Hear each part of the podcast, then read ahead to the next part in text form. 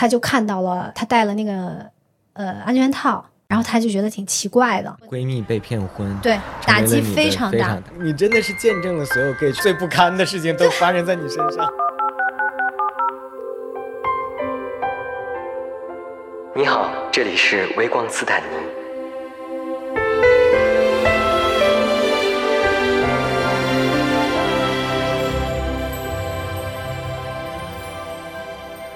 Hello，各位听众朋友们，大家好，我是斯坦尼，欢迎大家来到微光斯坦尼第三季的节目。然后这一期呢，我们又有一个整个节目史上的第一次，就是第一次有直女来做客。之前已经有过直男，然后这次是第一有第一次有直女，然后也是我很多年的好朋友，他叫对 对。他刚才自己起这个名字的时候说：“你说的时候不要。”我们家乌龟现在在家非常的惶恐。所以为什么要请他来做客呢？就是我先问一下你，你觉得你身边这么多的 gay 的朋友，是你比较善解人意，还是说你性格比较爽朗？不是，我觉得就是有这两个品质的女孩非常多。我感觉这个就是跟命有关系，因为我去年。找一个卦师算命的时候，就解开了这个人生的谜题。就是他直接跟我说，他问我，他说你的八字是一个纯阳之体，你身边有没有就是很女性化的男生朋友，或者说很女性化的女孩朋友，是不是很喜欢黏我？嗯，我说，我说，我说。我本人就是一个湾仔码头，没有别的。然后后来他就他说那就对了，他就是你命里就吸吸引。然后对，然后我说我当然我不是宣传封建迷信啊，但是反正可能跟这个有点关系。嗯，因为我本人也犯 gay，没犯对。还好是你没有被 gay 骗婚，算不错了。没有没有，而且我是到很后来，很后来才知道的，到工作。工作两三年，我才发现，发现陪伴我长大的一个发小也是，然后我的领导也是，我最好的同事朋友也是，全都是。你有数过你身边 gay 的朋友大概有多少个吗？我现在身边所有的异性朋友都是 gay，全是 gay，对，就是有小一百个吗？一百，见是见了一百来个了，不止了，肯定都。但是现在，比如说。最好的朋友、发小，关系最密切的发小，然后领导，然后同事，然后那个合作方，因为我跟很多那个品牌合作，然后奢侈品牌公关公司都是全都是是的，是的，而且对对都非常厉害，而且都是我的金主，嗯，所以就。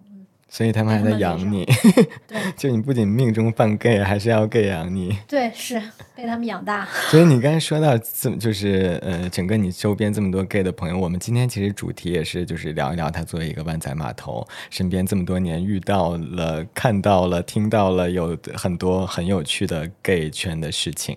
然后呢，那说到这个的话，就我想问，那你是从什么时候啊？就是比如说可能很小的时候，什么时候你开始？知道有这个群体，然后那个时候你对这个群体是什么印象？我一直不知道，我就这个就是一直都没有这个概念。我真的就是很土的那种女孩，对我就是一点没。你们大学，你你们那个学校应该很对，我们是外语院校，然后。我都不知道，我就是我就是没开那根那个窍，就是比如说我上。你们不是应该很流行看美剧啊什么之类的吗？他们不是经常会提。就是我知道这个这个群体这个词啊，但是就是我一直嗯，我感觉离我很远，嗯，就完全没开这个窍。然后我到工作之后，呃，我是我我工作的时候，我是我现在在临时迅速的想代号，我认识了我认识的第一个算关系非常亲密的。呃，gay 的朋友呢，一直到现在就叫小鹏吧。嗯，然后那个小鹏他就是装的很 man，或者他也不是装的，他就是那种说话也比较那种果断，比较阳刚，个子倒是不高啦。然后我跟他在入职培训的时候认识的时候，他跟我的前男友一块儿面试过一个公司，然后我的那个前男友。就知道了，他跟我入职了这家我们新的这个公司，他就跟我说：“你到时候照顾我，照顾一下我女朋友。”这样，然后后来，所以我跟他在当时我们去另外一个城市去入职培训，然后在机场的时候，他还在后面拍我，特别 man。他说：“哎，你是不是叫叉叉？”嗯，后来我说：“是。”后来他说：“我装柔弱，你知道吗？”我说：“怎么了？我现在搭讪，就是因为也不是很帅，然后然后后来他就说，那个谁谁谁让我照照一下你，嗯，我心想说谁照谁呀？因为他个子不高，但是他有装 man，嗯然后但是他声音很低沉，嗯，但是就是很感人的，就是他照了我十几年，真的？嗯，跟我关系非常好。那具体是怎么照你的？就是比如说，呃，那会儿我们那个入职培训有很多那个体力的游戏啊什么之类的，他就会让就就避免嗯什么身体接触的啊什么，他就是放着让他来。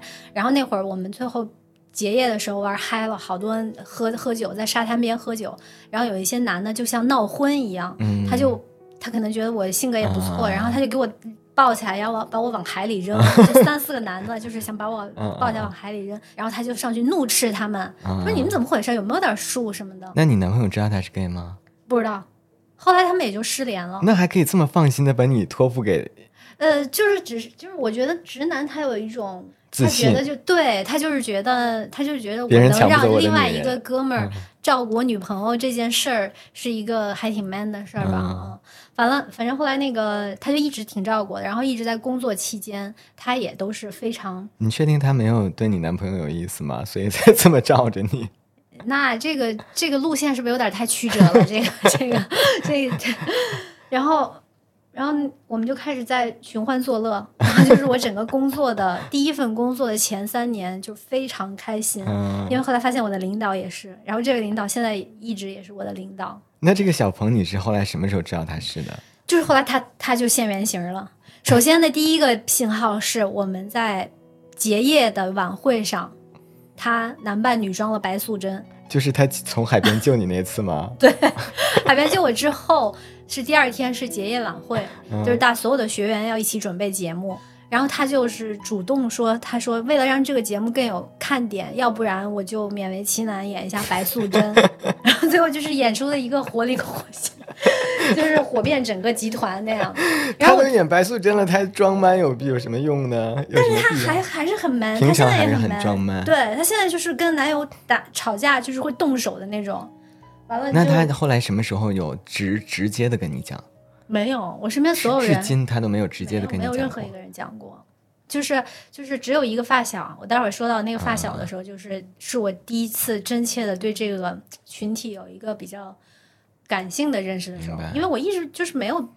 我没管谁是男是女，谁是 gay，你懂吧？就是跟谁玩的开心就一块玩。就是那那你从那那既然他一直没有跟你说，你是通过什么明确知道他不喜欢女生，他喜欢男生这件事？呃，后来应该就是我对这段记忆比较模糊了，就是我感觉大家就已经开始开玩笑说那个说那个谁娘不娘这些事儿了。啊啊有几年好像大家开始就还挺，然后就大家就我就大概开了这个窍了。然后因为我那领导就是太明显了，然后领导带我见识了，就是更多的这个你那个领导就是到现在为止还是你对，还是我的领导。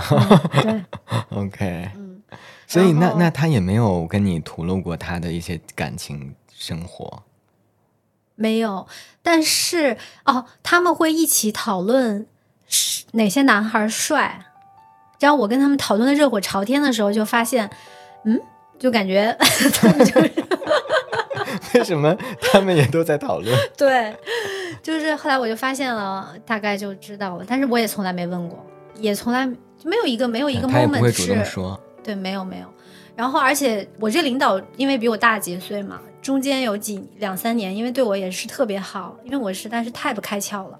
然后他就是，比如说我我我爸妈来北京的时候，然后他还请我爸妈吃饭，然后我妈还误以为他对我有意思，嗯，然后我还误以为这件事儿。那现在你领你你爸妈知道你这个领导是 gay 吗？因为你们在一起合作很太。多年了，对吧？然后三三四年前他有了孩子之后，然后我妈就会问他那个孩子的妈妈，嗯然后后来我就得模棱两可的讲了一下，嗯然后我妈就说：“哦，其实我觉得我妈应该知道，因为后来我身边太多我的表姐也是，我一个表姐也是，然后我一个表妹是双，那你表姐跟家里出柜了？对我表姐非常勇敢，那家里接受程度怎么样？接受程度就是，呃，不认可那个他的女友，不让带回家过年，但是知道他们住在一起，嗯，然后经历过对，就是默认。然后但是姨姨们就是表，就是像我妈这些，是我表姐的大姨、二姨、三姨，就是会非常柔软嘛，就是女性会看这个问题的角度会更宽容一点。就我妈就是会开玩笑说，比如说她那个女朋友，比如说叫芊芊，她就会说下次那个，嗯。来北京玩，你带着芊芊一起，这样，我就觉得我就很佩服我妈。我觉得我妈是心态非常开放的那种长辈。对，那她应该就知道你这个。她应该就都知道。你要不要？你你后面提到这个领导的故事还多吗？你要给他起一个代号吗？现在脑子里冒出很多脏话，最近跟他工作有点烦。嗯，不至于，不至于，防止他听到。他他不知道我有这个节目吧？他不知道，但是防止。我们这位帅气的领导呢，我就管他叫做花花。OK，好的，对对对，叫花花。所以刚才这个大鹏他算是呃小鹏，所以刚才这个小鹏算是就是我身边第一位明确的 gay 的角色，我就知道 OK，gay 长这样。然后他是也是一个非常典型的，就是比如说他就热衷于他会跳所有蔡依林的舞，然后跟我一起就是。像那会儿我特别喜欢萧亚轩，我那发小也就是这两位，应该萧亚轩他应该是一个非常明显的一个象征。然后那会儿我们在钱柜就彻夜狂舞，就是萧亚轩听 听那个蔡依林就这些。然后，然后后来呢，就是他们得知我有一个发小。对，现在可以讲你这个发小了，因为你刚才说这个发小是让你就是有比较感性的认知，我还比较好奇。嗯，对，嗯，就是发小叫。叫环环，然后环环他 本期人出场人物有点多，大家可能捋不过来，能捋得过来应该应该还好，顺着听就能捋过来。环环是一个一米九二的，嗯，然后是体重现在可能要两百多斤的一位，是个熊嘛，啊，但是他以前特别帅，他以前一米九二而而不是熊的时候，你想象他有多帅。然后我跟他是老乡，相当于认识这好多年了。我跟他呢，在大学的时候关系就特别好，因为我还挺骄傲的，因为我觉得我认识一个发小，而且他又帅，算是系草那种。但是他们系的男孩都非常帅。然后呢，他又介绍了他们系的几个男孩跟我认识，最后发现就是在很多年以后发现人家是一对儿。但是我那 我刚才就想问，他们系有直男吗？你现在回看你们学校应该 gay 很多吧？非非就是学外语的 gay 超级多。我都是后来就是有时候他们跟我聊天，我说啊他也是，然后他们就说你那是傻吗？他都那样了什么什么的。后来我就我真的是没有发现，我就一直把大家当无性人在相处。所以你真的是一个阳性很足的人，就是你有点类似于那种直男的大条的，我真的精神在我是纯阳之体。我在大学跟他走的非常近的时候，他带我认识了几个帅哥。你想，都是一米八九，一米九，一米八几，而且就是性格都非常好。我当时感觉就是感觉很骄傲，对，就心想说，我身边全是帅哥。然后我跟他们周末都去那个。那会儿就很洋气，不，那会儿还没有去，还没有钱柜。然后那会儿蓝港刚建的时候，是他们是去做翻译，就是陪同蓝港的总设计师，因为蓝港总设计师是是西班牙的，还是什么之类的。然后他们给他们做翻译，就是感觉那会儿虽然是大学生，出入了一些比较洋气的场合。少女就迷失了，然后就觉得，而且我们那会儿去拍故宫雪景，其实你搞的这些项目根本就不像是直男陪你的项目，你懂吧？然后其中有个男孩，他去新城国际的西餐厅做招待生，就是打工打零工，嗯，但是他也是为了见世面，然后练口语，然后那个赚钱都有嘛。就那会儿大家生活太多姿多彩了，就作为就是同龄的大学生来说，然后我就跟着他们一起，就特别开心。然后那你这发小什么时候跟你讲的？就你知道特别逗，就是她也一直没有讲，包括后来她男友要出国定居，然后他俩最后一天见面还是非要拉着我一起，然后去。你那时候已经知道是她男，是我都不知道，都不知道他是男朋友。我一直都不知道，他们已经谈了八年了，我都不知道。我就跟他们俩关系特别特别好。他那他可能会觉得你早就知道吧，所以就没有必要跟你特地讲。他也估计没管这个事儿。我跟你说，他们俩在你面前是怎么表现他们的关系的呢？比如说相互怎么称呼啊，或者是叫叫名字呀，就叠字的亲昵的名字，但是我都管他叫这个名字。那比如说动作上啊，或者之类的，没有任何的泄露。那可能他们是故意的吗？还是说因为在一起时间太久？我故意的。大概到了我工作三年之后，比如说我身边出现了小鹏、花花这样的朋友，然后我那会儿大家都玩微博嘛，我就是出入一些更多灯红酒绿的场合，然后然后那个他可能就是发现我身边有这些朋友嗯，有很多 gay 的朋友，，对，嗯。所以他跟这个男友分手之后，突然有一天来找我，因为他是那种很不愿意麻烦人，然后不会很临时的约人的人，我就觉得挺好奇的，而且他就是他性格非常的温和，就是就是其实就是关系很近的朋友，所以我没有。但是我现在想想，我神经太大条了，嗯就是我没有去关注他的感情，他没有跟我分享这些。就是一般人的话都会想啊，都或者都会问啊，或者都会好奇啊、那他哦有没？我知道了，有一个，问题是啥呢？他在大学的时候试着谈过一个女朋友，嗯所以我就没有任何的怀疑了。嗯，对，我想起来了。嗯然后那女孩还找我诉苦，嗯，就说他感觉有点渣，啊嗯，就说那个怎么样怎么样。我说那他肯定渣呀，因为他又帅又优秀啊。我还安安慰那个女孩，你知道吗？我就想说肯定啊，但是我真的没往那儿想。然后那因为那女孩也很好看，我就觉得我这个环环朋友他应该就是很挑剔，所以后来也一直没找女朋友。你后来都已经认识小鹏和花花了，你再你没你再回头看他，你没有发现也？没有发现因为我那会儿不知道熊这个群体，他大中午的来找我，啊大中午我上着班儿哦，他还他说随便吃什么，然后我就真随便约了个饺子馆，吃着饺子，听完了人生故事，就是我当时。他直接跟我说了一段新的恋情，就是他他谈了一个新的帅哥，然后他跟那个帅哥分手了，他特别崩溃，嗯他来找我，然后他就跟我顺便讲了之前的这八年的这个男朋友的事儿，然后我更崩溃，因为我就是完全，我就是幼小的心灵，我就心想说，首先没有人跟我说过这个事儿，嗯，你就会觉得我怎么好像是个傻子？我那会儿没觉得自己傻呀，我就是觉得为什么没人告诉我。当然，我说实话啊，没有任何煽情的成分，我当时非常心疼他。嗯非常非常心疼他，因为我就突然想到这些年他承担的压力太大了，嗯，因为我也认识他爸妈，我就、我就心想说怎么办？我说我说我说那你怎么办啊？嗯我当时就一下子突然觉得设身处地，我是一个 gay，、嗯，我就这个这个不接受、啊？对啊，我说嗯你你奶奶怎么办？我说你，那你今年过年还回家吗？嗯我就突然想一些很切实实际的问题，很细节的问题，我我就一下子就特别慌张，我就觉得，嗯我就突然意识到这个群体，他是有非常多的困扰的困对扰和生命中对就是生活中你有嗯。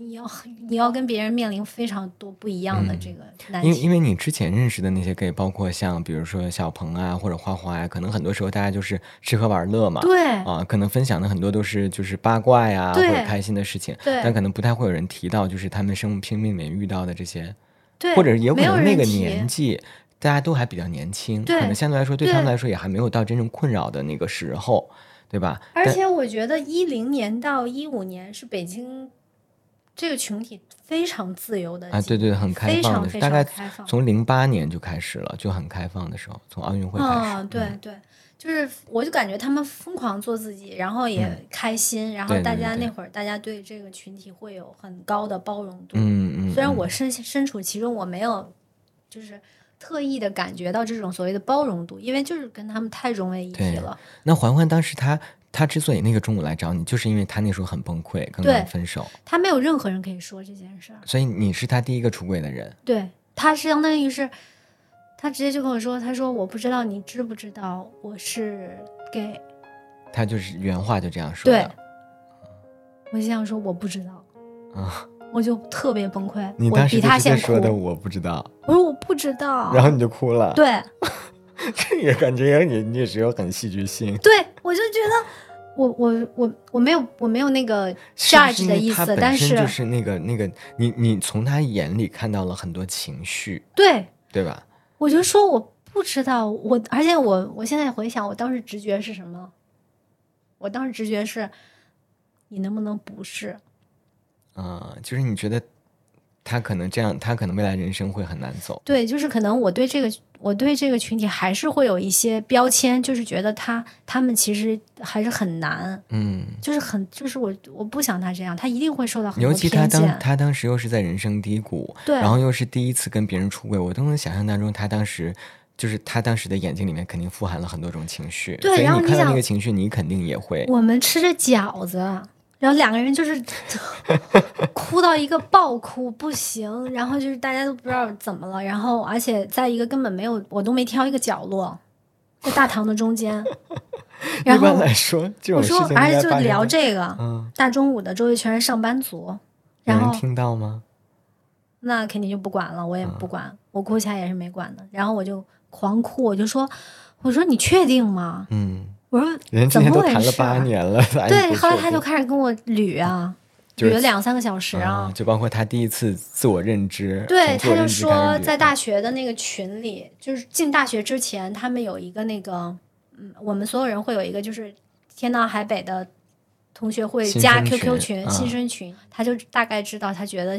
就喜欢帅，就喜欢帅的男孩儿什么之类的，嗯，但是他也不敢确认，所以他大学大一、大二的时候，因为他特别喜欢萧亚轩，嗯，然后他就他就跟我说，他那会儿也不知道自己到底就这个东西身份认同什么的，他不知道，他没这么想，但他的第一个那个所谓的女朋友其实就挺很好看，嗯，他就以为自己喜欢女孩，嗯，但是后来发现也不是，然后在这个男孩呢，就是。她的这个八年的这个男朋友就是很主动，应该是，反正后来就好了。具体细节我也忘了。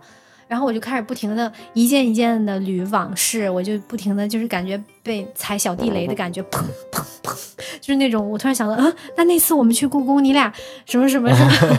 然后我说啊，那那次后来我们我们去干嘛的时候，你俩是不是什么就全都全都对上了？嗯，我也挺崩溃的。所以就包括，比如说他们俩可能有一些情绪上的，你你之前可能不知道原因的，比如说情绪上的变化呀，或者两个人关系上的那些微妙的变化。对，你现在就觉得啊，一切都对。然后印象最深的是那天，就是那个男孩他要出国，然后我们仨约了吃个饭，吃个饭之后。然后约去环环家，然后因为他非常爱玩游戏，他他极度这方面特别宅男。然后我一般，但是我配合度很好，就是我觉得都行，无所谓。你想玩我就陪你玩。他那男友当时脾气，他就一下子很很抵触。他说：“你们俩这都最后一天我在了，就不能找点有意思的事儿干吗？”因为这个男孩他心他心非常活跃，他就是他是很喜欢。做有意义的事，做做充实的事，然后他，你想，他又对自己的人生很有规划，然后后来又又出国，对吧？然后就觉得任何一天都不能浪费，我也是这样的。对他可能他就觉得说，你都最后一天了，活得很累。对，你说规划一下，咱们晚上去哪儿打个卡，餐哪什么餐厅，然后做点有意义的事。那那时候他们俩住在一起吗？没有，没有住在一起。然后我当时就对这个细节印象非常深，我就说这有什么可发火的？后来他就跟我说，其实当天那天就是他们正式谈分手，而且就已经默认，就说他出国以后可能就很难再见面。当然，当然，当然。所以就那天大家情绪都……后来我一想说，我说环环，那你够冷的，我说你够冷漠的。他那天就就非就想要玩游戏。他什么也不想干，这也是一种他自己的宣泄吧？我觉得。对，他就他就后来他们，我后来知道他们的矛盾其实跟很多就是直男直女的问题一模一样，就是那个男孩就环环就是只想过稳定的生活，就想每天上班下班玩游戏就行了，然后周末去餐厅打卡。他男朋友就是想要追求更高的人生。对他就是后来还做外贸，然后还做画廊。然后还，然后谈的都是老外的男朋友这种。但是他在一起八年，那是从什么时候开始？从多大开始？呃，就是大学一直到毕业以后，三第三年还是第四年分的。大一后来他们就好了。对。所以我就又感同身受他这种跟就是爱人分开的痛苦，然后又叠加了很多小地雷的感觉，我就觉得说天呐天呐，然后我就很难想象他俩。好的画面，你懂吗？因为两个人都是巨人。我说，然后我会有点不适。我说实话，我我不想想往那儿想。因为你之前没有想象过这样的画面，我没有，没有，我人生中第一次突然就是身边出现了活生生的，就是因为因为环环对我而言太像亲人了，明白？对，所以我有点接受不了。但他后来也直接的跟你讲了，这个是没办法改变的。当然了，他也就是，然后后来他就讲了他分手的那段，就导火索这段。就是也是认识了一个帅哥，然后就是其实是有一点傲高不可攀的，但是人家就愿意跟他在一起，嗯，然后他就是受宠若惊，然后又倒贴各种，结果后来又落空。对啊，后来男孩也就是就是很典型的渣男呗。嗯，那他现在他现在感情怎么样？他现在找了另一只小熊，挺好的。而且他他现在这段关系就也没有那种，就是我一定我找帅哥我高攀那种心态了嗯嗯。那你是不是从他开始，其实就是让你对于 gay 的真正的感情世界打开了一扇大门？对。后来我就开始好奇小鹏和花花的男友。对，我也想说，是我我我们可以进入到节目最精彩的八卦部分八卦环节了吗？没有没有。我就觉得，就就是你，你在经过他之后，你后面再经再去跟花花呀、小鹏呀或者别的 gay 的朋友相处的时候，你肯定就没有以前那么单纯了。哦，对，对吧？这倒是。所以你你逐渐就是就是你，因为因为你现在是属于那种就是被就是很难有事情能够 shock 到你了，我觉得，对对吧？你现在因为你经历太多了，但是呢，你记不记得就是你这个一路来是怎么上的这个台阶？什么台阶？比如说去哪儿了？我 去哪儿了？比如说第一件让你觉得刚才那个算是给你开了一个大门。那第一件，那肯定就是看亲眼看到 gay 那个那个接吻啊。是是谁？呃，又出现了另外一个没有化名了吗？要是花花。嗯嗯。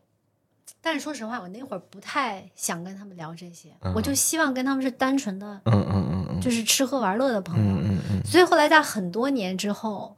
有一次，我在一个全是 gay 的朋友的呃饭局上，嗯，然后花花就突然指指控我，他喝多了，嗯，他突然就跟我说，他说我觉得你有点恐同。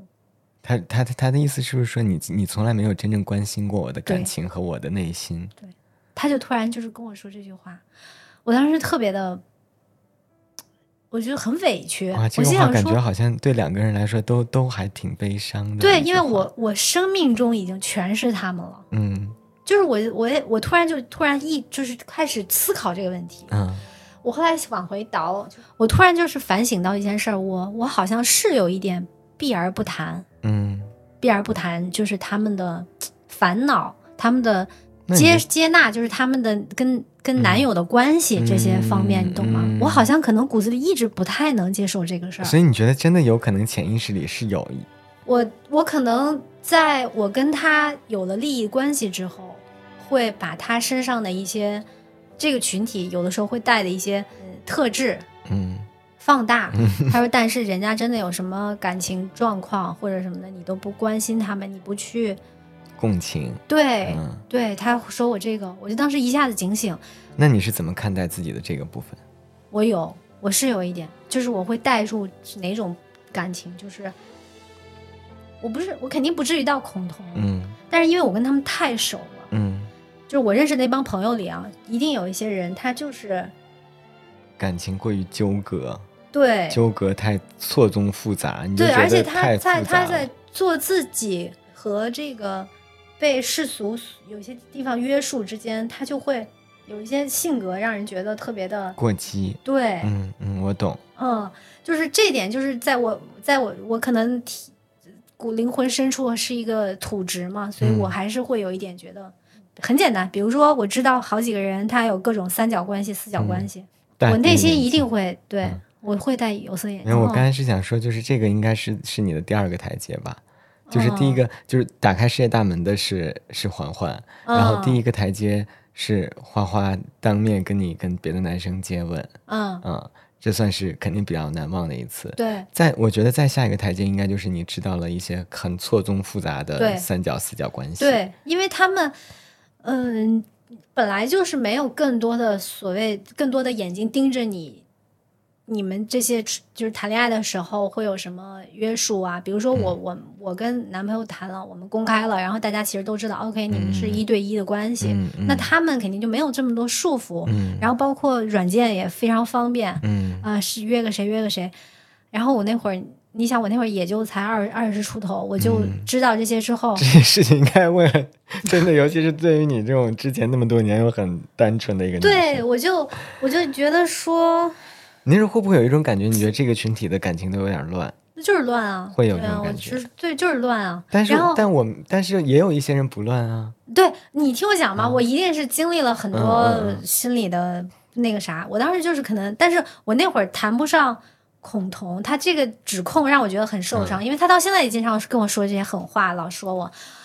我那会儿是感觉就是，呃，有点有点有点不想面对嗯嗯，他们的这部分。就比如说啊，我跟你我跟他们出去就是玩儿聊别的啊什么之类的，聊八卦都可以，笑点非常一致，什么都可以。嗯嗯但是的，他突然跟我聊说说谁谁谁真的好帅啊，然后就说，然后但是那个人，比如说他是个，我觉得他是个直男，嗯然后他就会说他肯定就是给你信吗？什么什么的，嗯然后我就说我不信，然后他们就还说，你说都是什么什么这样都是，就是的确有很多 gay 在人生当中，尤其是比较年轻的某个阶段，会容易有，就是看谁都觉得是。然后我前哦几天会看到一个心理医生他发的那个发了一个视频，他就是说，他说其实就是呃，这个特质是很容易让人觉得反感的。就是你是没有关系，或者是怎么怎么样的无所谓，就是大家尤其能包容的人现在也很多。但是即便对于能包容的人，如果你就觉得谁都是，其实这个时候大家也会觉得你很极端。对，就是有点极端，就是我是觉得，嗯，我能很很平等的，就是没有任何，就是因为我觉得连宽容都算不上，因为我真的就把他们当成就当就就大家一样，啊正常人，跟大家一样所。以我已我这样已经，我觉得我已经但我觉得可能当时确实是给你呈现了很多过于错综复杂的感对对对对情，然后就是你懂吧？我在我在钱嗯柜一夜之间，我看到了可能有 很多不想看到的东西，比如呢？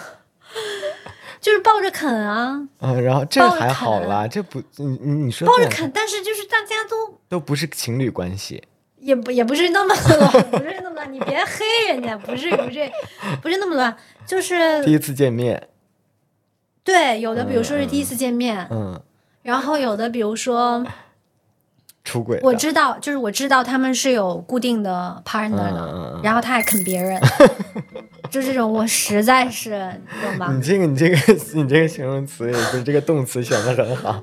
我我经历过这种事情，就是、嗯是我那个时候就是，呃，大概一二一三年，就是我应该形象最好的那个时候吧，就是你十年现在形象也前。很好，我现在真的是下坡路很多。我竟然看那时候照片，觉得嗯挺好 看的。那会儿很渴是吗？对，然后我那个时候就是，尤其是像你说的，比如说你接触很多什么所谓时尚圈的啊或者嗯公关圈的啊、这一类里面，确实很多这种。我当时就是有一个公关大佬过生日，嗯然后我知道就是谁就是被人叫过去，就被安排到了两个大佬中间。嗯我当时就很很懵，其中有一个大佬是之前刚好在软件上跟我认识。但那时候我哦不知，我自始至终不知道她有男朋友，嗯我知道当天晚上别人跟我讲，我才知道。嗯然后这两个人就一直对我上下其手，啊，然后后来就是，但他们可能慢慢也就发现我不是那种就是想要借他们上位的人或者之类的，啊然后后来就也就成为朋友，也就没怎么样了。但是就是这种局，我是真的见识过的。当时有其中有一个大佬就有说，就是我在软件上认识的那个，啊她男朋友就在身边。她男朋友跟她在一起十几年，应该就属于开放关系那种吧。。对，然后，就是开放关系这个词，我是真的在然后在这种情况下，他们面前才知道。对我还这样，嗯我当时就整个人就真的，我我自己也挺颠覆我三观的。二十，你那会儿在大学吗？还是没有，已毕业了？已已已就已经创业了几年了吧？一二一三年嘛，就差不多可能二十四五岁吧。嗯但是但是我真的是就整个一整个人傻掉，而且我当时如果就是但凡不是那个呃对自己比较有自控能力的人的话，可能真的就是会嗯就很容易会卷进去。对，就是其就是其实你想上位或者你想获得资源，其实其实也是很容易的。后来我认识了但很多人，当然也可能他们他们当时就是比较喜欢我，还有一个原因就是因为因为他就是我们那个局上大概可能都有二十多个人吧，嗯旁两边全部都是男模。嗯不是那种卖的男模，是真的就是模特儿，就是真的就是形象和身材都很好的那种。他们可能就是觉得我是就是还是一一股清流吧，是 所以然后人家那个时候就是长得形象也还行，嗯，所以才会那个，但我真的是不行。后来其中那那个人就觉得你是欢场中的一一股清流。对，然后后来后来就是就是有男朋友的那个人，后来还有单独约约过我好几次，他肯定就跟我说什么他已经在他楼上开好房间了什么的。妈呀，就是说说的是他工作啊，他工作地方的楼上，因为他是在国贸嘛，啊，就是说在楼上开好房间之类的，然后我就真的整个人就吓死了，我后来很长一段时间都不敢。跟他接触，对他们就是对我就是太快卸下心防了，就是我心想说可以慢点儿，就是我要不我就是先，比如说我十点以后我就撤，但那会儿我也没有自控力，我就是觉得开心，然后我也而且我当时其实我初恋男友是因为这个事儿跟我分手的啊，就是你太多 gay 的。有一次十一到喝酒喝到十一点多，你说哪个正经女孩子？其实我是正经女孩子，没有人比我更正经了。是我知道。然后结果就是我就是跟他玩的太开心了，然后。还是小鹏就给他打电话，就那个初恋男友，就是那个你来接一下谁？他已经不行了，他先过来。然后他来的时候，我已经就就撅过去了。他就说说觉得我现在在现在这个公司，然后感觉认识的人太杂了。就我很能理解当时他，因为他也是在一个事业单位。我本来就是很乖的一个女孩，然后他就觉得我就是不是同道中人啊，什么什么之类的。而且他当时还吃醋嘛，觉得我跟那个花花。他以为我跟我那个领导怎样怎样？你没有跟他说花花是 gay？呃，在我们分手之前，我还不知道这件事。啊，那时候只是玩的很好。对。啊，所以你跟他他很快就跟我分手了。就是我那会儿就觉得说没有男朋友无所谓啊，就工作也顺利，然后就是朋友也多，就 OK 了。这样，然后，然后现在讲讲，觉得挺挺挺伤那个男孩心的。嗯那后来呢？后来你跟他有联系吗？跟这跟这个初恋男友？有，我后来就是很多年之后，我就突然犯贱，我去微博搜他微以前的微博，然后这是很正常的事情。嗯，然后我给他发一个私信，我说，我觉得我说当时分的挺那个，挺挺突，就是挺不好的，因为他是伤着心走的，他就是觉得说你变了，然后怎样，我就不解释，嗯，我说我也没做任何对不起你的事儿，嗯嗯，我就觉得你觉得就变了就变了，而且当时我们他在西五环。嗯，然后我在我在东三环，嗯就是相当于异地，你懂吧？就很难。然后你想周末的时候，本来我就那会儿三里屯那个北区，纸醉金迷，对，刚开北区，然后你懂吧？就是完全是快乐老家。我就每周末我还得去三里屯呢，我哪阿尔法是不是？你一说这个年头，我就把三里屯北区我想起阿尔法。还有那个二楼，但是我我是这样的，就是不是你先继续讲回你在微博上给他留言，然后他怎么说？嗯，我就说那会儿，我感觉大家在造我的黄谣。我说，对，我说你误解了我。你说其实他们都是 gay。对，我也说了。你真的就是留言的时候就说。对啊，我就直接告诉他。后来我说那谁谁谁其实他是 gay 啊。你说花花和小鹏都是。对啊，我说我觉得挺委屈的。他说哈，他说事情都过去那么多年了。他说那会儿如果有人造你谣，说明你优秀啊，说明说那个说明啊，都已经客客到到客客气到这种程度了。对。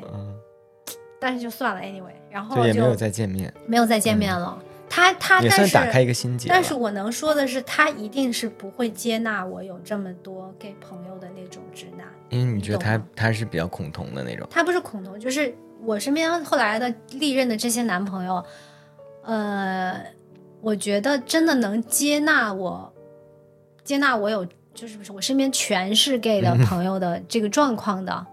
可能比如说五个里头最多只有一个，那你现老公是吗？就是这一个，太难得了。对，那我下次见到他，我要跟他喝一杯。他就是他，他而且他自己听广播，什么时候有的时候那个我们他还听了另外一个广播里头有一个有一个主播客客客座主播也是 gay，然后他听的嘎嘎乐，他就觉得好有意思，而且他是。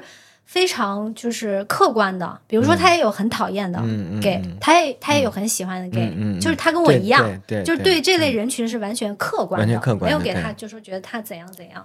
那你后来找男朋友的过程当中，像你说的五个里面可能才能碰到一个能接受你身边都是 gay，那有没有那种不能接受？然后没有不能接受的，就是我找男朋友，那第一次相亲就会讲吗？你会说我身边都是 gay 哦？不会不会。就是会两两三两三次见面之后，一定会聊这个话题。嗯，但因为我我也不是都找土包子，所以大大大部分直男他人家也都知道，现在有很多这样都有很多 gay，然后怎么之类的，他也都就是一般表现出来都还是觉得可以接受。他就是哦，是吗？说行行行，然后他们都会问我问题，你懂吧？问一些好奇的事儿，我不愿意跟他讲。嗯，我就心想说，你管那么多干嘛呀？嗯嗯嗯，我不是那种会跟他八卦这些什么这些。但你为什么觉得另外四个都是不太能接受的？呃，不是不太能接受，就是避而不谈。啊，嗯，就是不能跟他完全做自己。比比如说，我现在跟我老公都会吐槽啊，呃呃，也说好的，也说坏的，都明白，尽情交流啊，明白，这这嗯。这这真的很好哎，就是尽情交流。对，那那个我我我刚才继续想想顺着我们这个台阶走啊，对对对。第一个台阶是接吻，第二个台阶是你看到大家在啃，对，然后第三个第三个让你人生 shock 的台阶是什么？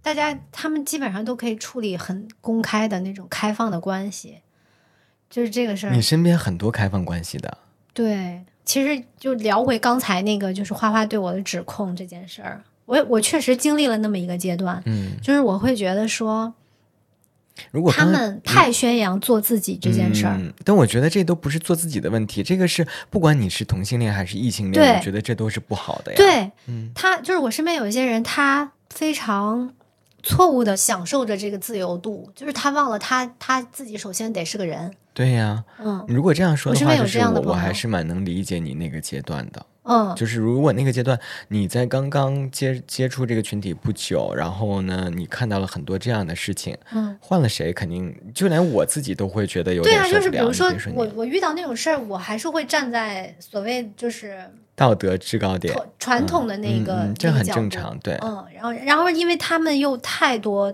不传统的事情了，嗯。所以就对我冲击很大，我就觉得有点说先不要，我就嗯有一段时间是跟他们有一点距离的。你觉得你说太多不传统的事情，有没有某一个实例？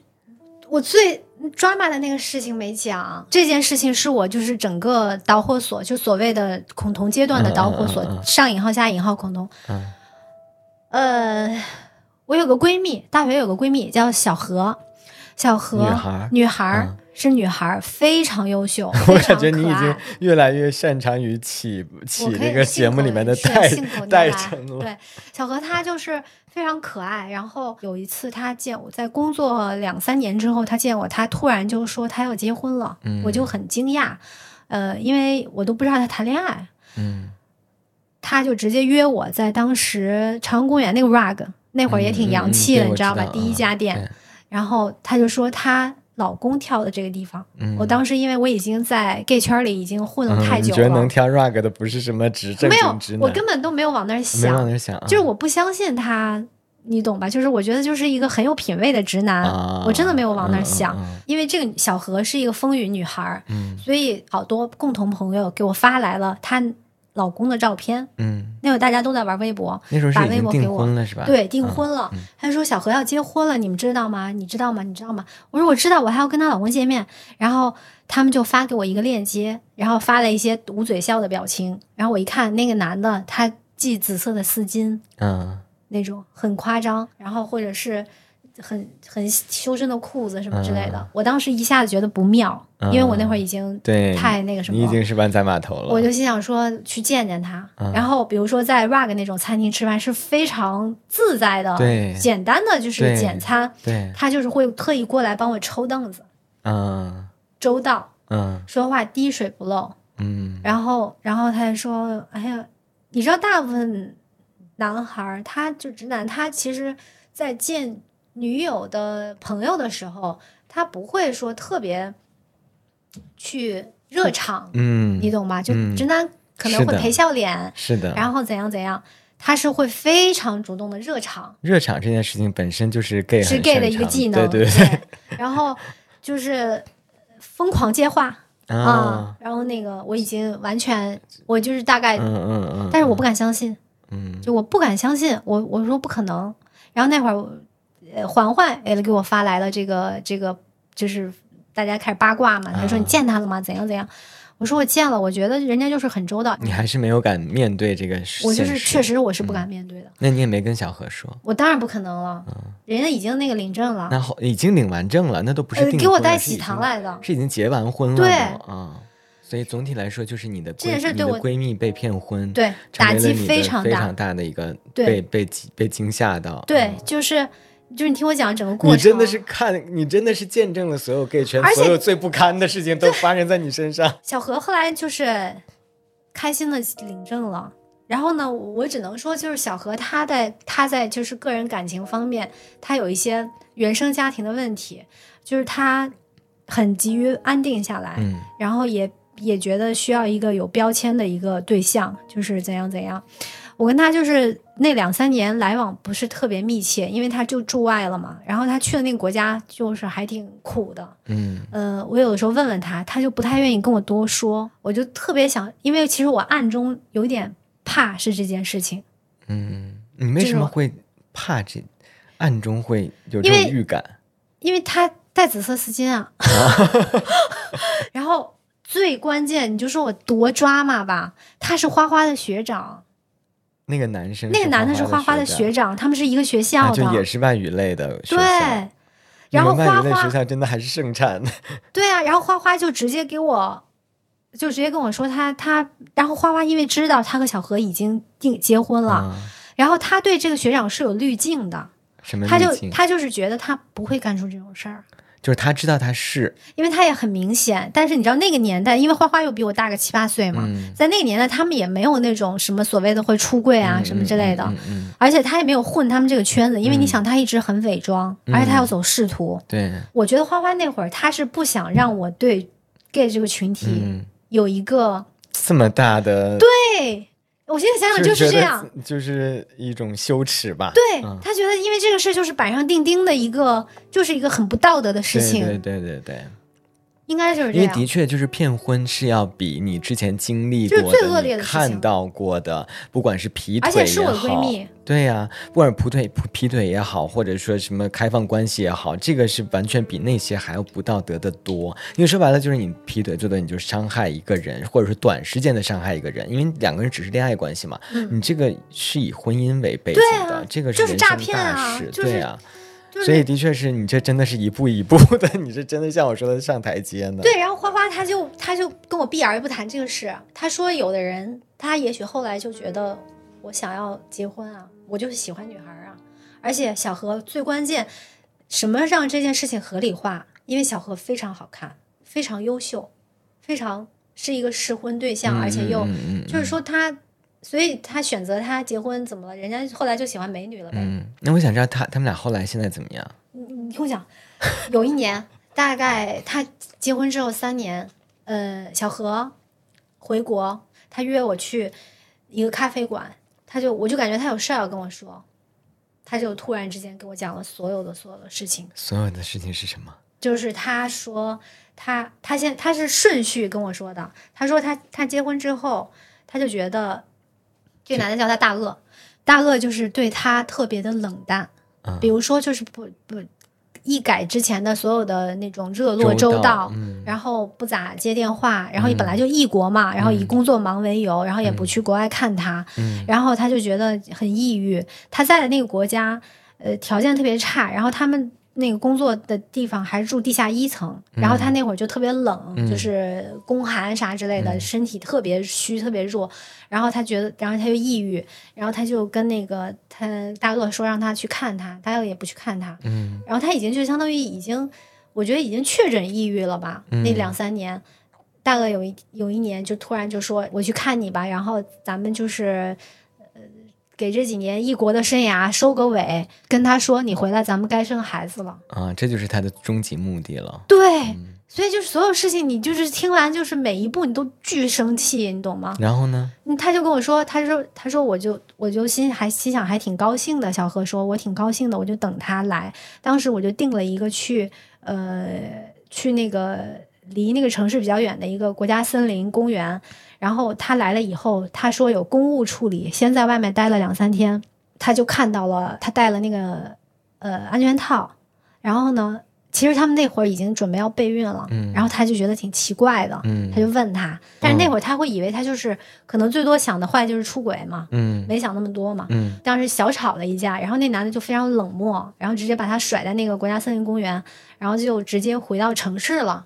然后他当天晚上，第二天又自己回城市，就是把他就把小何留在了国家森林公园儿。呃，当他们晚上在那儿是有酒店的，但是他就没在那个酒店住，直接就走了。嗯走之后，他就他跟我讲这个事情的时候，我就感觉这男的就是露出马脚了。嗯，我都没有打断他，我就让他继续说。对，他说回国以后，他还是觉得这个男的特别的奇怪，嗯呃，然后中间有一些小事儿，我就不说了，就逐步他也有点印证这件事儿，因为开始有单位的人来跟他说，就说小何，你要小心你老公怎样怎样。具体我不知道怎么是说是，她老公，他们俩是在一个单位对吧？在一个单位，啊，单位里面别的 gay 对来过来来告诉他啊可能就是看不下去了，嗯嗯，可能是这个大鳄太不会做人了，就是得罪人或者是他，可能在外面玩的太对，太，太对。嗯然后就是最最抓马的就是转折来了，就有一天大鳄消失了，消失了整整一周，这时候他们俩都在国内了，在已经都回国内了。领导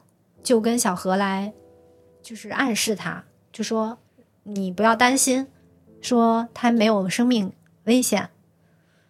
然后后来小何就大概知道就被约谈了。他是因为什么被约谈的吗？是他往回倒七八年前，他在另外一个国家跟一个男的好了，然后那个男的是间谍。嗯，嗯，我没跟你讲过这个事儿吗？没有，你今天说的整个这一段我都完全不知道，确实有点快，就感觉像是可以写小说了。对啊，说到这个时候，他们俩已经结婚多久了？就是到这个结婚男的被约三年了谈是结婚三年的时候，对然后说的是七八年前，对他就已经在外派的时候跟当地的一个男的好间谍，对，但其实那男，但是他们其实只有只有过一个晚上的接触，嗯。然后现在就是往回倒这个事儿，然后那个就给他那个叫内那个叫什么，就是内部警告。不就是让他离职了，啊，就是后来所有人都知道了，然后是别人来告诉小何对的，对，是在这个还是那个男的 gay 回来以的后吗？同事对啊，回来以后告诉他回，来以后告诉他，然后那男的就不承认啊，就不嗯承认这件事儿嘛，但是内部还是有人知道，然后不承认，那他那他会怎么说？他这一周的消失是为什么呢？不会，他会隐去对方是个 gay 的这件事儿，啊对他会说是因为七八年前接触过可能疑似间谍的人，这样。嗯嗯对，确认了之后，他就直接提起离婚。离婚的时候发现这个男的，呃，就是算计到，比如说房子也是婚前的，然后什么都没有，然后就说给他一个呃补偿费，就是二十万这样。然后他特别生气，我直接在翻白眼儿了。对他有两套房，然后什么都跟他没有任何关系，然后就说只能给你二十万，特别特别恶心的这些事儿。然后当时那那那小何后来他找你的时候是已经离过离完婚了，，对他经历了所有的一切才来找我，我真的挺心疼的。就是就是你有没有跟他说，其实你也我没有说没敢说，我不敢说，我这个我这个事儿也自责了很久，但是我现在我觉得我也可以很坦诚的说，如果再来一次，我还是不会说的。对，因为毕竟已经结婚了，对我没法说任何人都没法说。而且我其实到我一直内心里有一丝侥幸，就是我可以理解，嗯、就是我觉得也许对吧？对嗯，他后来经历了所有一切，包括怎么样，他他都想去拉横幅去嗯单位门口，他就已经他他那时候很不是已经极端了离。开那个单位了吗？呃，中间经历了得有一年的时间，就是挂职，然后他就那会儿才会觉得很痛苦嘛，因为你嗯涉及到经济利益了，你也会嗯真的、就真的痛苦，嗯。因为你就会觉得说，完全就是被玩了、被嗯骗了，嗯怎样怎样，嗯嗯。青春也没了，什么都没了，而且他在这个单位也没法待了，嗯。小何在这个单位也没法待了，嗯。是。就是后来他们俩都离开了这个单位。离开了。那小鱼现在有有理想的婚姻了吗？小何。小何，小何就很，哎，他又去了一个大的公司工作，然后也很累，不顺心。你知道他现在回到家乡，他做那个呃心理咨询，而且你知道这个事儿很微妙。他对他对这个群体是什么样的感受，你能猜到吧？当然当然然后我身边全是这样的朋友，是，而且他知道我跟花花是一直到嗯现在，嗯，然后这个花花又跟他的这个前夫是是师弟，嗯，，对，所以他没有跟我聊过任何这些他可能会感觉某某种他的潜意识里会不会就感觉你好像跟他们是在一条船上？对啊，我印象特别深。他决定离开北京那一年，他跟我有一次，我们俩在散步，在聊天儿，我就跟他说：“我说，哎呀，我说其实他们很多人他也不是这么不是这样的。”但是我后来说着说着，我感觉我发现很难为很难为这个男的去粉饰，你懂吧？嗯这个男的他就是一个十恶不赦的人对你。只能说就是这个群体里面有好有坏，不是所有人都是他这样，嗯嗯，后来这个女孩大概说了一个什么话？她就是说，她说因为你幸运，嗯，她说你，她大概意思就是说，因为你没有遇到这样的人而已，这样。然后我都不知道怎么说，对，嗯所以我觉得我之前一直在节目里面，包括直播的时候，包括视频里面，就是不厌其烦的，就是说劝大家不要去去走入直直人婚姻，我真的觉得还是很有意义的一件。当然了，真的，这这个太太可怕。这是这是一件非常非常 很痛苦的事情，这是将来是后患无穷的。就是包括你知道吗？那时候我在经常说这件事情的时候，然后还有人给我留言，就是给我发私信，给。然后他就那意思就是说，你根本就不知道我们这种家世的人是没有别的选择的。我心想你是皇上啊，真的神经，就是就是你我我不相信任何人，你做一个成年人对自己人生没有这太自私了。就哪怕最差最差的方法，你真的如果实在是家里那关过那那一关过不了，你实在不行，你去行婚，这也是最差的一种方式了。对啊，虽然说行婚也会带来很多问题，但至少。那不是一种欺骗嘛？对对，至少不至于说两个人人生，或者至少你不会把对方人生毁掉。对，我觉得这是在中国现在这种传统的世俗所有这些人情的压力之下，我能接受的一个，嗯，这一个方案了。当时这个事儿对我那几年打击很大，然后你，我现在回想花花对我的指控，包括后两三年，我有一段时间确实和这些朋友疏远了一点，因为我自己谈了两三段比较糟心的恋爱，然后就会觉得。嗯，反正自己都顾不过来呢，也没办法。然后，然后他们，他们呢也是那种，呃，我觉得，我觉得 gay 很有意思啊，就是他们会永远充满活力，就是他们，他们感觉他永远可以找到更年轻的码 头。我觉得是只是一部分吧，啊，是我那帮朋友。其实，所以这就是所谓的后来的正能量。为什么我又选择回去，又跟花花一起共事？嗯。就是因为我觉得我生命中绕不开这些 朋友们，就是我后来发现，比如比如说环环仍然就是我最好的朋友。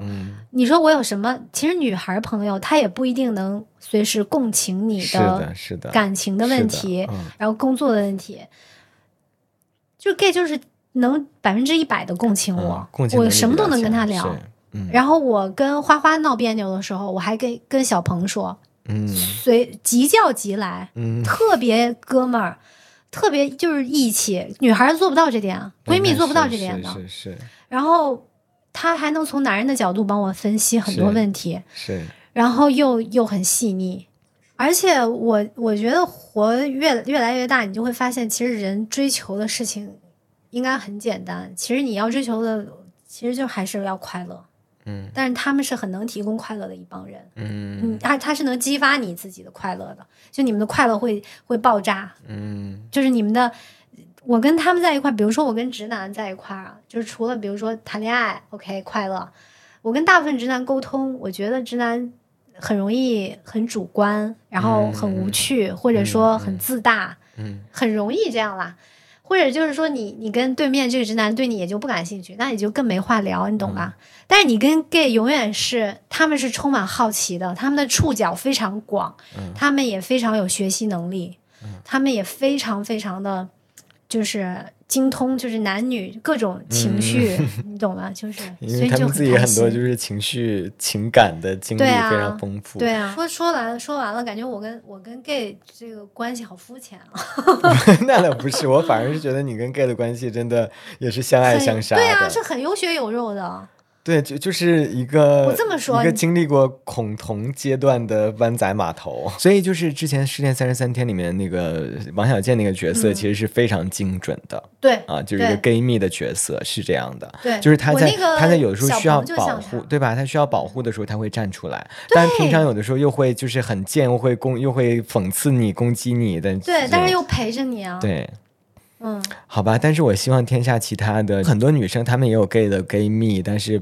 算不上湾湾仔码头，但我希望就是他们，就是呃不要经历太多被被你刚才说的太过于震惊的事情吧。对啊，一般人可能生命里面也无法承受。是，是就希望大家就是一起开开心心的，然后就回到我大概知道这一切的。之前的日子一样，那也不至于。反正我觉得，就是像你说的，你老公那个态度，我觉得就很好。嗯啊，他就是完全客观的去看待，即便看到了一些可能不是很好的事情，哪怕是有一些不堪的事情，但是他会客观的知道啊，这件事情其实呃，在任何群体里面其实都会存在。对啊，任何群里面都有好的，也有相对对这个态度就是就是最正确的。对对，所以所以大家如果在这个在跟 gay 蜜的交往过程当中遇到一些这样的事情的话，希望能够以这个客观的角度去看待啊。就包括像贴标签，也不要带成见啊。是，所以就是希望大家看到，不管任何事情都能够客观的去看待吧。可能不仅仅看待这个群，把大家都当当成无性人就可以了。对，真的就是这样。好吧，然后今天反正总体来说特别开心啊！今天我们也聊了很多很精彩的内容。好，那就这样喽，跟大家说拜拜，拜拜。后面有机会再来哦。没了可贡献了。后面最大的瓜如果你想到什么好玩的，可以再来再来。感谢收听本期节目，你可以在喜马拉雅、哔哩哔哩、网易云音乐、小宇宙、猫耳 FM、荔枝播客和苹果播客上找到我们的往期节目。期待你的点赞、订阅和分享，你的支持是我们走下去的动力。同时，也欢迎你将自己的故事投稿至彩虹微光的全拼 at 幺六三 .com，用分享点亮微光，让我们看见不同的彩虹人生。我是斯坦尼，我在这里等你，我们下期再见。